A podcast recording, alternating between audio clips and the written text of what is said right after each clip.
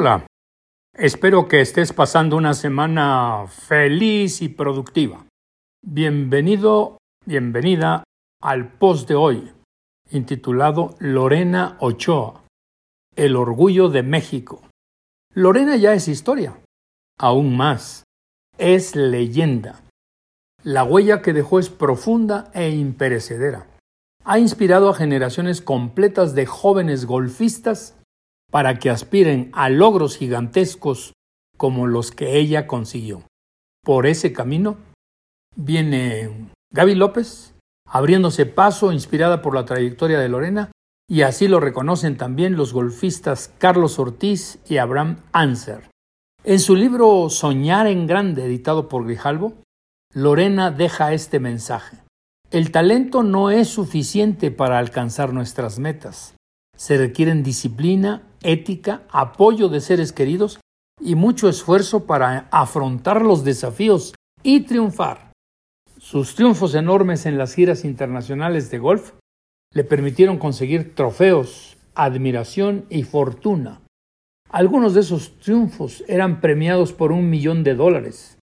Donó cien mil dólares a las causas de los desamparados por las inundaciones en Tabasco.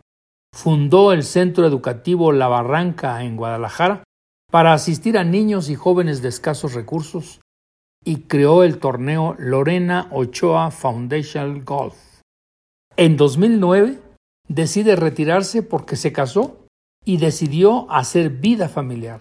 Hoy tiene marido y tres hijos, lo cual revela que es una mujer completa, en el amplio sentido de la palabra. Sus presentaciones frecuentes en eventos de golf profesional la revelan como una mujer triunfadora, orgullosa y feliz. Ahora bien, ¿qué ha hecho Lorena para merecer este destacado nivel profesional? Comenzó a jugar golf a los cinco años en su Guadalajara querida y a los siete ya participaba en torneos de alcance nacional.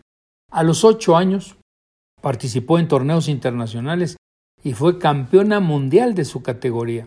Ingresó en LPGA, Ladies Professional Golf Association, para participar en las grandes ligas del golf mundial.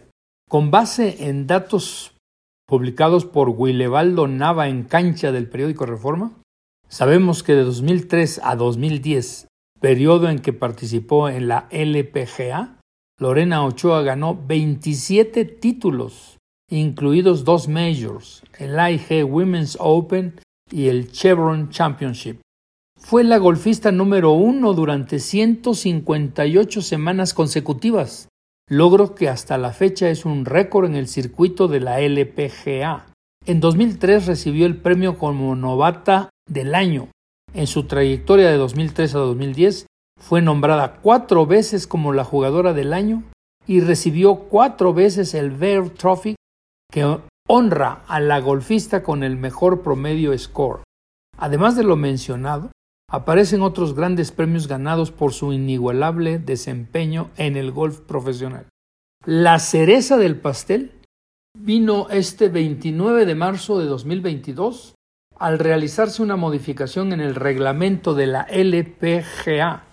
Antes se requería una participación de por lo menos 10 años en el circuito profesional para ingresar al Salón de la Fama y ascender a la inmortalidad en el grupo de las mejores golfistas de la historia y de todo el mundo. Lorena, que únicamente participó cerca de ocho años de 2003 a 2010, no podía ser ingresada a ese meritorio club. Al cambiarse esa cláusula, Lorena fue invitada a formar parte del Salón de la Fama. Sus merecimientos la hacían candidata desde que se retiró en 2010. A la fuente mencionada a Willebaldo, le declaró, han sido días muy sentimentales. Desde que me dijeron del nombramiento fue una emoción enorme. Todo lo ha hecho muy especial. Lo siento como un regalo, como un gran reconocimiento.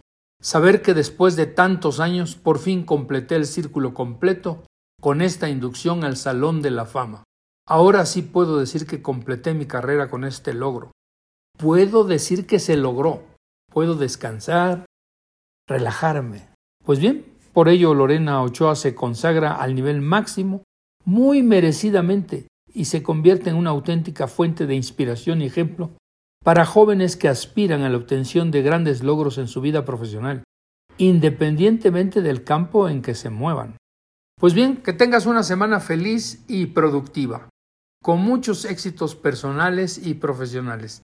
Hasta el próximo miércoles. Te dejo una frase de nuestro célebre Miguel de Cervantes. El hombre bien preparado para la lucha ya ha conseguido el triunfo.